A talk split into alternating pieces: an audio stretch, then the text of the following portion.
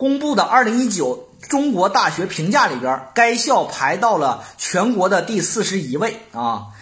这个中国管理科学研究院，有很多人觉得这是一个这是个政府单位啊，这是其实不是啊，这个不是，这个是谁呢？这个是一个实际上是一个公办民营啊，相对来说呢，评价的这个体系呢，相对来说呢，呃，可能更中规中矩一点，因为啥呢？因为中国的大学排名最早从这儿出来的。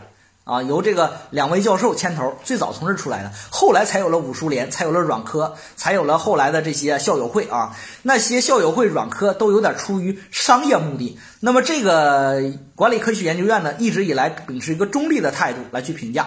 那么他要是把他江苏大学排到全国第四十一，我觉得有点高了啊，有点高了，有点虚高。为啥呢？呃。江苏大学它整体实力没有达到这个层次啊！我我上次录了苏州大学，我是全国前四十，人家很多人都不干呐，是吧？很多人都叫不平。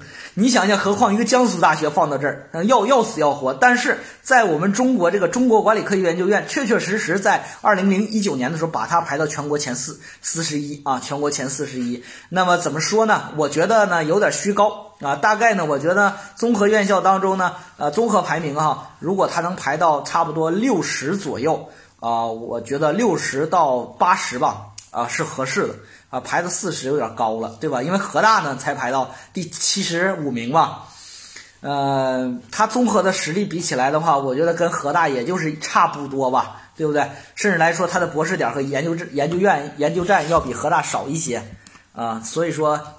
你你就是看排名这么看哈，好，说说这个学校的综合情况啊。这个学校是一所综合性的大学，在一九零二年建校啊。有人说这个一九零二太早了，晚清还清朝还没灭亡呢。你就一听啊，你就一听啊。实际上呢，它是呃，实际上是一个追溯啊。中国人呢，大学就喜欢追溯啊啊。当然了，也有一些学校呢比较另类，比如说中南大学是吧？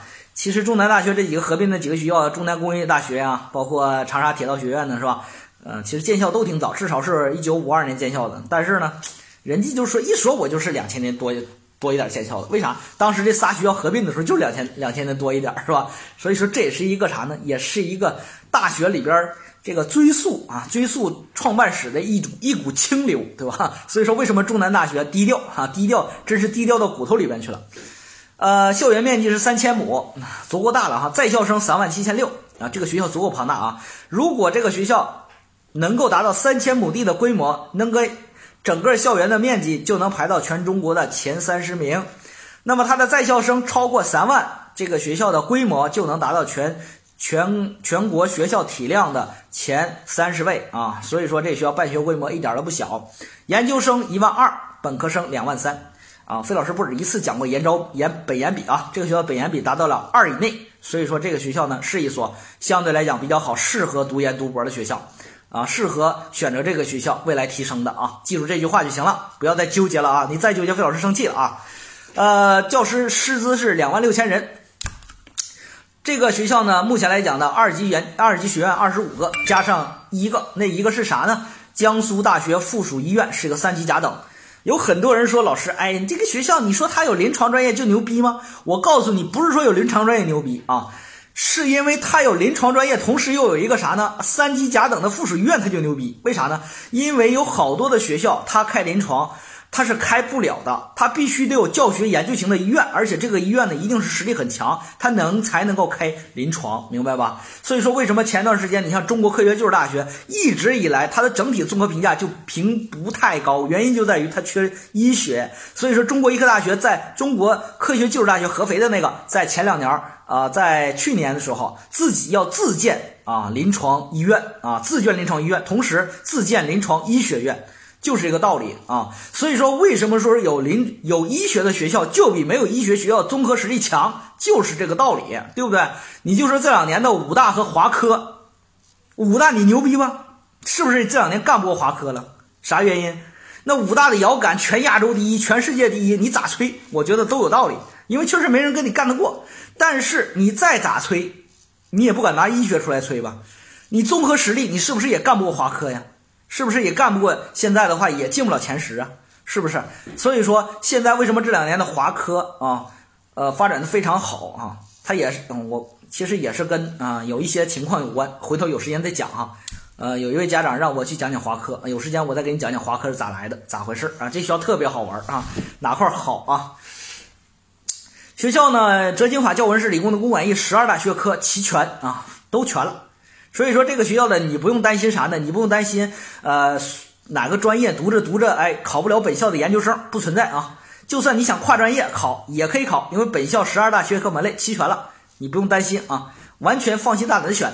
专业本科专业九十三个，博士后流动站十三个，一级博士点十四个，一级硕士点四十四个，然后呢，专业硕士领域二十五个。有的老师为啥你每一次在读大学的时候都要读这个东西？这个东西叫做硬实力，能不能理解？每次费老师在给大家讲的时候，大家都忽视这个东西。我告诉你，博士点、硕士点这些东西是硬实力，是每一年这些学校他们角逐的目标啊，这就是他们发展的目标，能多越多越好啊。所以说这些东西就代表了一个学校的硬实力。这学校少的，你实力就是不行，对不对？你说再多没有用，明不明白？所以说这个很多的一些这个这个啊要注意啊。这个学校呢，你看发现它的博士后十三个，博一级博士点十四个，一级博士点十四个，它的二级博士点就得有五十个左右啊。这个你知道就行了。什么叫一级博士点？什么二级博士点？上次以前费老师给你讲过，有时间把以前的这个大学视频。跳出来看看啊，你就了解什么叫一级博士点，什么叫二级博士点，什么叫一级硕士点，什么叫二级硕士点。一级硕士点要是有四十四个，二级硕士点就能达到一百二十多个啊，一百二十多个。所以说你别觉得人硕士点少啊，人是隐藏在后边的。现在呢，在评价一个学校时，一般都说一级硕士点，因为啥呢？因为一只要是一级硕士是是一级一级专业是硕士点的话，它的二级专业都是硕士点，明白吧？比如说经济学下设。下设四个大类，嗯，四个大类。这四个大类，你比如说，它的第一个是这个这个呃，经济与贸易类，经济学类。那么经济学类下属的十一个二级专业，它都是硕士点儿，明白吧？就是这个道理啊。应用经济学，那么它的金融啊、信用管理、精算啊、保险都是硕士点儿，明白吧？所以说大家要注意了哈，这个就是给你稍微讲一讲哈。呃，看一下它这个排列哈，十三、十四、四十四、二十五，这就是一个二幺幺的水平啊。有很多人不理解，老师这个怎么就二幺幺了？你该看看河海，同省的河海，你发现它是不是就这个数字儿，对吧？十三、十四，对吧？也就是这样，四十四，也就是这样吧。所以说，为什么说这个学校是有个无冕之王啊？为什么说它是个低调的选择，合适的选择，就这个道理哈。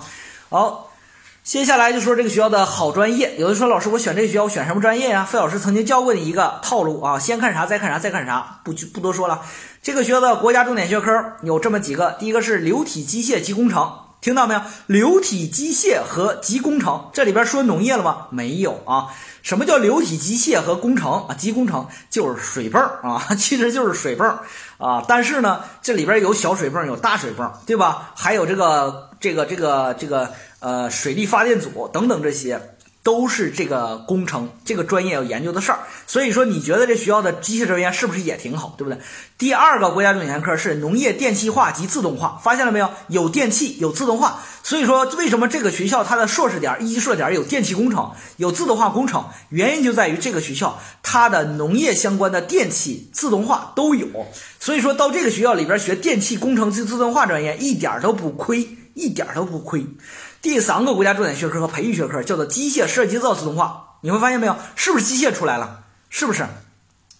这个学校有一个国家重点实验室，叫做国家水泵及系统工程技术研究中心啊，这是它的重点实验室，专门研究水泵的啊。呃，接下来再看什么呢？看着它的 ESI 啊，这个学校 ESI 呢，一共有七个学科进入到全球的前百分之一，七个。呃，ESI 的排名能排到全中国的大学当中的前五十名，前五十名。上次说苏州大学排前二十，对不对？它有十一个，这学校有七个能排到全国的前五十名。那么前五十名是不是已经碾压很多的二幺幺了？对不对？真的，我告诉你，好与不好它是有标准的，你别给我盲目的给我降，对不对？好多的一些人不了解，给我降，哎呀，那不如哪，不如哪个，不如哪个？你给我拿出标准来，对吧？你也拿出来七个学科进入到世界前百分之一呀，你拿出来呀，对不对？好，那这个学校呢？它的七个专业分别是工程学、材料科学、临床医学、化学、农业科学、药理学和毒理学、生物学与生物化学七个专业进入到全球的前百分之一，全中国的前五十强。博士后流动站，博士后流动站和它的一级博士点是一样的啊，都是十啊十三个、十四个。那么分别是啥呢？机械工程、材料科学工程、动力工程及热物理。控制科学与工程、交通运输工程、农业工程、食品科学与工程、管理科学与工程、力学、电气工程、呃环境科学与工程、临床医学、计算机科学与技术。好。呃，同学，你发现这个学校呢是一个理工为特色的，但是这个学校的管理科学与工程也是它博博士后流动站，也是它的一级博士点儿，那就说明一点，这个学校的工商管理类专业也很不错啊，也很不错。不要盲目的说，哎，这个学校是个工科学校，工商管理不行，不是的啊，它的管理科学与工程，这就是管理学科的一个基础学科，那么说明它的这个方面也不错。还有啥呢？你会发现它的机械好，电气也很好，还有它的运输工程、交通运输工程也不错啊。然后呢，材料化学也相当好，物理学它有一个能源均热物理，那么就说明它的基础学物理学这个专业也很好，它的计算机专业就更好了，是它的博士后流动站学科，所以这个学校是一个综合性的一个呃各学科都比较强的学校啊。呃，说说这个学校它的这个这个呃最强的学科啊是农业工程。是在二零一七年国家学科评定当中排到了全国第六名啊，就很牛逼了啊！第一名是中国农业大学，第六名就是它，已经很厉害了。因为在它前面还有像什么呢？像南京农业大学，对吧？等等这些华中农业大学这么强的学校，都是二幺幺。这个学校能排第六，就已经非常非常强了，对不对？呃，保研，这个学校的保研率是百分之四点九啊，将近百分之五。那么在江苏的学校当中，能排到保研率上来看，能排到前。呃，十名啊，前十名是很不错的，因为在江苏省的二幺幺大学已经有二十一所了。这个学校不是二幺幺，又能保研率排到前十名，那就说明这个学校的实力很好的。说说最后一点，就是这学校为什么划到农业部啊，和农业部共建。你就发现一点，农业不光研究种子动物，还研究农机啊，就是农业机械工程。这个学校是一直以来是中国的农业机械工程重点高校，所以说这个学校一点都不亏啊，选它一点不亏。说说在河南省录取分数啊，呃，为什么说它值？就是因为它的分数，我觉得中规中矩，嗯，不高也不低，正合适啊。这个学校的分数呢是江苏大学幺八四零的代码，只招收一个，不招收合作办学，只招收。这个一个代码不招收合作办学代码啊，然后呢，计划是一百四十八个，最后收了一百四十八个，投档分是五百七十四分，五百七十四分理科，呃，那就很，我觉得很合适啊，这个基本上是一个公道的选择，公道的选择，为啥呢？因为你再往上，那就中国矿业大学了，那是个二幺幺，对不对？你再往下。哎，那那那就是这个河大了，呃，那就是普通类的学校。但是呢，江苏大学毕竟占着一个地理位置的优势，在江南，对不对？在在南方，所以说这个分数是一个啊，我觉得是一个真实实力的还原啊，合适啊。再看看它的文科，文科是三十二人，最后录取分是五百七十六啊，这个分我觉得也合适啊，也合适。两个呃招三十二人也合适啊。看看看它专业哈，理科专业，呃，代码是幺八四零。幺八四零，江苏大学幺八四零理科招收了一共招收了有呃五十个专业啊，一百四十八个人，招收专业非常非常的多啊，而且的话没有差专业，这里边招收专业有金融、数学、教育技术学、师范类，然后数学、应用数学、化学、生物、统计、工程力学、机械、成型材料、车辆工程、测控、材料。呃，然后呢，材料大类招七个人，金属材料、复合材料、能源及动力工程、电气工程自动化。费老师说了啊，电气工程也很好。然后它的电子信息通信、光电、自动化、计算机，是不是？它的呃博士后流动站学科，计算机、信息工程、物联网，哎，人工智能的专业哈，建筑能源工程哈，然后呢，化学工程与工艺、制药、交通工程，呃，农业机械化、自动化。这个专业值得选哈，这个专业值得选。有很多人老师，那我学这个专业是不是就以后搞农机了？错了，你以后不搞农机，干机械也可以，因为它就是一回事儿，一回事儿啊。但是这个专业确实确实是它最好的专业，所以说你在选择的时候哈，别因为再带你农业俩字儿不愿意选。我告诉你，这往往就是你选择的一个很好的一个机会点啊。环境、生物医学工程。然后设施农业科学与工程，临床招五年制，招俩人；影像医学招仨人。这个学校是不是它的检验学很好呀？对，它也有医学检验技术，招俩人。护理学招俩人，信息机系机系统、工程管理、工商管理、物流管理、电子工程啊、电子商务和工业工程专业都不错，只有一个专业你要慎重，就是护理。他的护理招俩人，他的护理招俩人。同学，你要不想让压到护理的话，报江苏大学，我建议你的分儿往上再稍微浮动个五分到六分，对吧？别压到护理。那你不喜欢护理就别压到护理。如果你觉得能接受，哎，OK，最低分报它一定能进去。这里边没有差专业啊，费老师看了，理科专业都不错啊，都不错。呃，所以说这两年的平行志愿搞的人呢，你在报考的时候啊，可不是只看学校了，专业也很重要。你说江苏大学，对吧？你压得很好，但是你最后压进了护理，是不是也挺可惜？是不是挺可惜？